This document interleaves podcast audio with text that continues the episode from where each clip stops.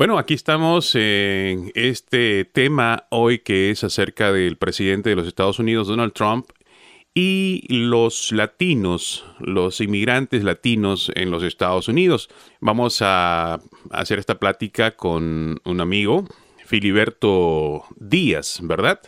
Eh, sí, así es. Este, no nos conocemos personalmente, pero eh, lo aprecio. Ya nos hemos comunicado por teléfono unas varias oportunidades en diferentes programas de radio en el cual eh, ha participado él y donde yo también me ha tocado participar como, como integrante del equipo de producción. Filiberto, cuéntanos un poquito de ti. ¿Dónde naciste? Si nos puedes contar un poquito de ti, una biografía auditiva que nos gustaría escuchar tuya, por favor. Mira Luis, yo soy de Chihuahua, Chihuahua, México.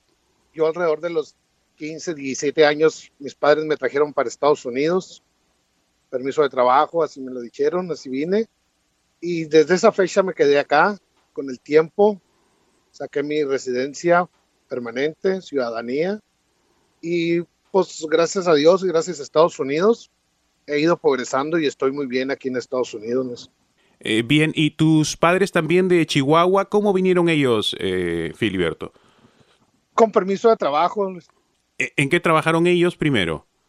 Mira, ellos trabajaron en el campo, en lo que es todo lo, que es la agricultura, vinieron al, trabajo temporal que dan eh, eh, cada año, puedes venir por seis meses, te dan el permiso y luego te puedes devolver a tu país.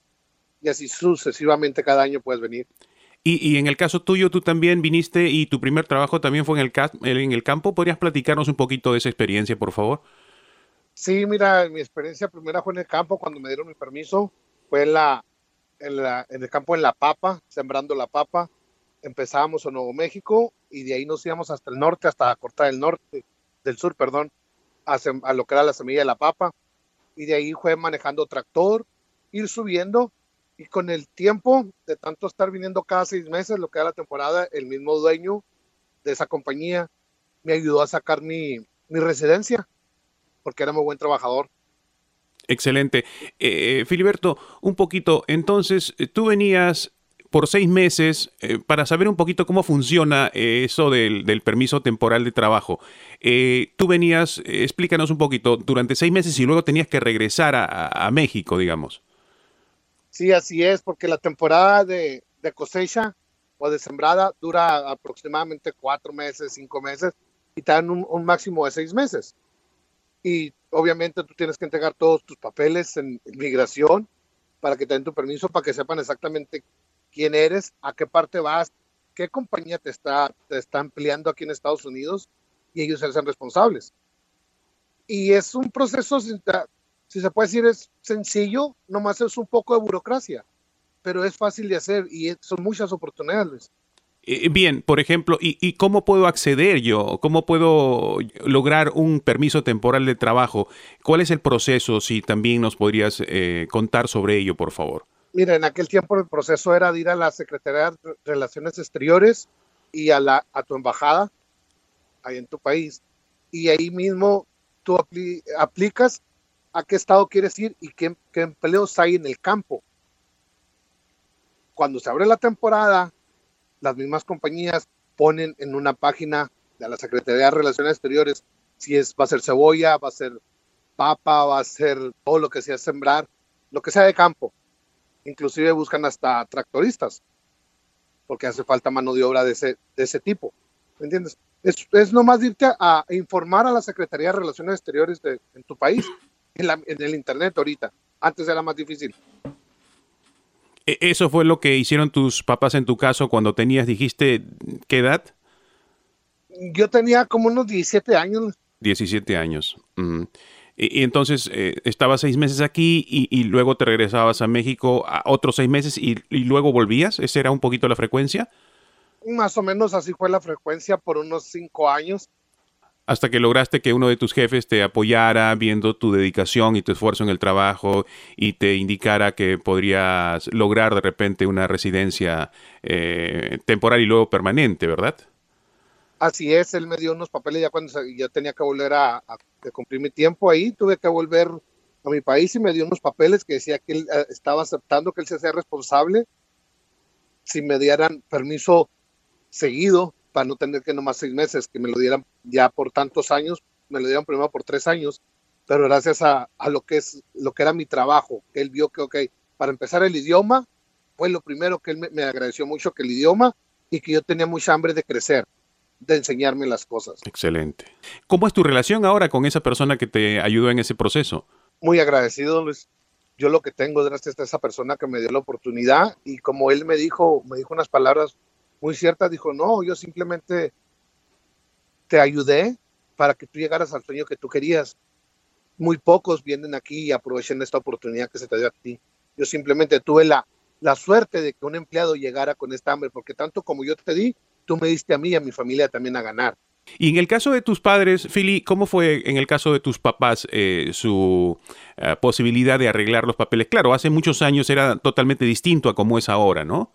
Sí, difícil, pero mira, o sea, hay, hay unos padres como mis padres no fueron tan ambiciosos como yo y ellos por su no, yo, yo, yo digo que es ignorancia porque eh, un, hubo un tiempo que duraron de más, se pasó en el tiempo de permiso y automáticamente lo perdieron.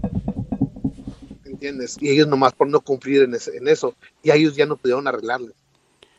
¿Y, ¿Y, cómo es la situación de tus padres ahora si no, no pudieron arreglar en esa oportunidad?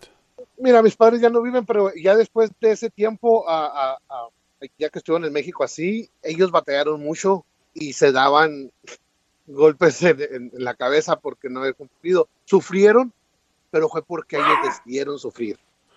Claro, fue un, un, error no aprovechar la oportunidad como algunas personas, como en tu caso, logran aprovechar la, la situación, ¿no? La, Así las, es. las, condiciones. Muy bien. Eh, interesante conocer esa parte de ti. Y ahora, eh, ¿tú eres residente o eres ciudadano de los Estados Unidos? Estoy en proceso de ciudadanía. Ya estoy puede decir que ya estoy en eso, Luis. Ok, eh, podríamos decir también que allí, por ejemplo, te has dejado esperar mucho tiempo porque calculando, no sé qué, hace cuántos años exactamente fueron eh, que te dieron la posibilidad, pero también diríamos que por allí has dejado pasar un poquito los años porque ya pudieras haberte hecho ciudadano antes. Sí, fíjate que yo dejé, se, se pasaron algunos años, no te puedo decir que decido no, sino que fíjate que mi trabajo es muy absorbente, Luis. Ok y yo no puedo echarle la culpa tampoco al trabajo, nomás que sí, así que te puede ser un poco de desidia, pero ya estamos terminando ese proceso. Ok, ¿y tienes niños? Sí, tengo dos. ¿De qué edad? Dos nacidos aquí, uh, uno de tres, de 14, perdón, y otro de, de 19. 14, 19. ¿Hablas español con ellos? Sí, lo, pues lo básico, tiré, uno, uno no sabe español, Luis. El más chico no sabe, no se sabe uh, desenvolver en español completamente como, como uno quisiera, pero pues no es necesario. Y ellos obviamente se sienten porque lo son americanos o de alguna forma tú has transmitido en ellos eh, la cultura mexicana como suelen hacer muchos, muchos padres, muchas madres. No, fíjate que ellos como latinos, como hijos de, de mexicano y todo, yo ya lo que sufrí en México y lo que lo que da México yo no se los quiero transmitir a ellos. Ellos tienen su aquí su cultura, ellos de aquí son, aquí nacieron, y ellos tienen que disfrutar lo que es su país. Pero no tienen que disfrutar la cultura de sus, de sus padres, por ejemplo, la cultura tuya, de dónde viene su papá, no se preguntan cómo era papá, no te han preguntado ellos mm, por su propia iniciativa, cómo fue tu cultura, cómo es tu país, cómo, cómo creciste, cómo era allá. Sí, me han preguntado, y yo como con la verdad se les tiene que decir, aunque les duela, yo como les dije, mira, allá en México no me dieron la oportunidad a mis padres de estudiar, ahí en México si tú creces, te van a robar, no te van a dejar sobresalir, porque allá si empiezas a ganar dinero, tú sabemos bien exactamente lo que pasa, o te secuestran o te pasa algo mal. Digo, y en mis tiempos, mis padres prefirieron trabajar a estudiar, y yo no quiero eso para ustedes. En México o estudias o trabajas y es muy difícil estudiar allá. Eh, bien, pero México también tiene cosas hermosas, ¿no? Yo no soy mexicano, pero reconozco que la cultura mexicana me gusta mucho, me apasiona mucho. Y si bien es cierto lo que mencionas de que hay dificultades como eh, el secuestro, eh, el soborno, la corrupción, creo que México tiene muchas cosas hermosas, al menos a mí me ha tocado experimentarlas y, y me gusta y suelo viajar a México. Y, no será quizá cuestión de suerte, pero tengo la oportunidad de siempre conocer gente muy eh, linda en México. Te cuento, hace poco estuve por allá eh, y había, por ejemplo, muchachos que cuidaban carros muy sencillos, muy humildes ellos, ¿no? Incluso con la posibilidad de poder sacarte algo del auto porque olvidé dejar la puerta y, ellos mm, no darse cuenta de eso de repente eh, y portarse de una manera muy educada, solo por ponerte un caso. O sea, es cierto que hay dificultades en México, pero creo que las cosas hermosas y buenas que tiene el país son mejores que las malas. Sí, sí, el país podrá tener las cosas buenas y todo, pues, pero aquí el problema que yo miro en México, que tienes que ir con suerte y yo no dependo de la suerte, yo, yo dependo de los números que hay ahorita en México de muertos, dependo de lo que yo tengo familiares que han muerto por el crimen organizado, no más por haber tenido dinero. Tengo primos que son de dinero que te digo, ellos han perdido familiares también, nomás por el puro simple hecho de tener dinero. ¿Cómo dices tú? Bueno, pues, tuviste suerte. Perfecto, muy bien. Pero yo no quiero que mis hijos vayan a ir dependiendo de la suerte. Yo antes podía ir a México y caminar en las noches. Yo podía salir como cualquier cosa. Ahorita tú no puedes ir y, este, vamos a poner Ciudad Juárez. Tienes un toque de queda después de, la noche. ¿Cuántos muertos está viendo ahorita? Ese es el problema. México sí es bonito. México sí tiene buena gente, sí. Pero yo no puedo depender de esa, gente buena es porque también a veces se esconde. Y hay más, como hay malos, eso es lo malo. Pero podríamos decir, eh, Philly, que en todo lugar es así. Por ejemplo, si queremos hablar de Estados Unidos, es no encontramos de alguna manera lo mismo, lo malo de repente en las escuelas, donde hay la facilidad para que nuestros hijos, nuestros sobrinos, nuestros niños puedan consumir drogas. Eh, tampoco podemos negar, por ejemplo, la posibilidad del problema emocional que hay en muchos jóvenes que hemos visto utilizando armas y matando en, en, colegios o en diferentes lugares. O sea, la situación de problema emocional de las personas no solamente es México, eh, creo que también aquí en Estados Unidos hay mucha gente que también tiene miedo, por ejemplo, sucede cuando en, los colegios que, los padres pues entran en pánico y dicen debo mandar o no debo mandar a mis hijos o, los profesores deben estar armados. O sea, la situación de descontrol, de desconfianza y de pánico no solamente está en México, se vive también aquí en Estados Unidos y no por ello pues vamos a dejar de reconocer las cosas positivas que tiene el país, ¿no? No, como te digo, Luis, tienes mucha razón en lo que dices, de que también aquí en todos lados va a haber gente mala, eh, psicológicamente, hay criminales y todo eso, las matanzas que ha habido. Yo lo que me da tristeza y lo que viene siendo México, que en México pueden hallar muertos en las banquetas, cosas clandestinas y nunca hayan a los, a los culpables. Aquí yo no, no se puede justificar que hay muertos allá o muertos acá. Sí, pero de perdido aquí dices, bueno, pues se está haciendo justicia.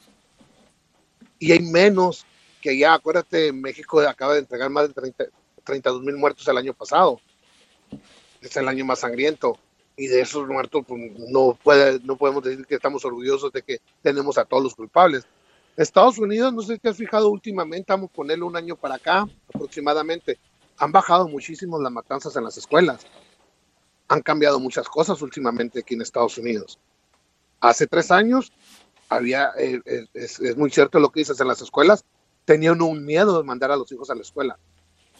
Hace dos, dos tres años. Y ahorita están bajando, no a, cero como quisiéramos completamente, pero se ha ido mejorando, se ha ido corrigiendo ese problema que teníamos.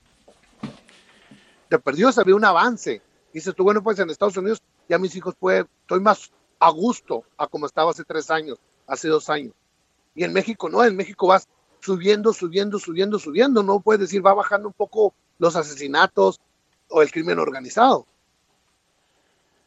Es cierto, tienes razón, las cifras indican que en México pues el aumento de la violencia ha llevado a una mayor cantidad de muertos.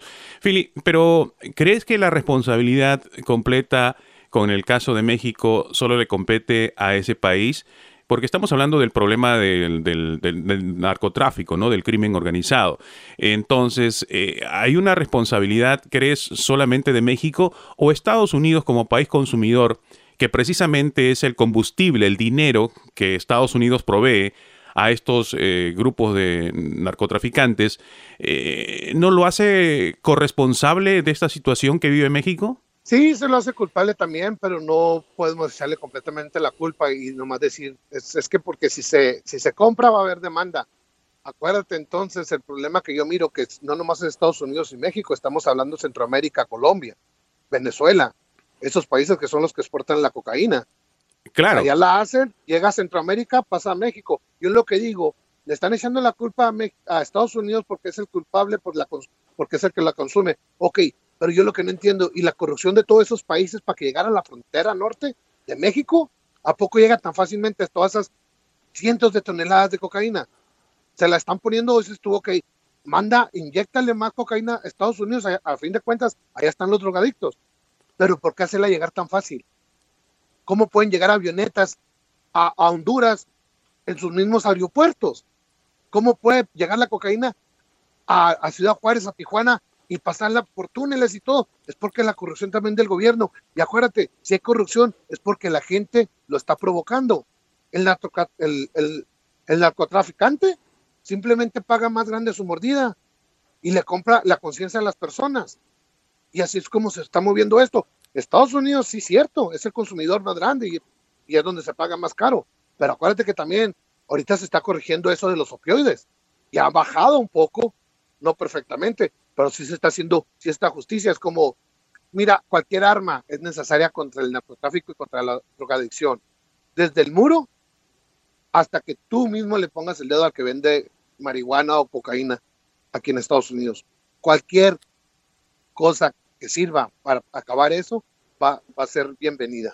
Pero obviamente nada de eso podría funcionar si es que no llegara el dinero precisamente a estos países que mencionas, a Colombia, productor de, coca, a Perú, a Bolivia, a México. O sea, ninguna de esas cosas funcionaría si no hubiera el dinero, que es lo que provee el consumidor de Estados Unidos.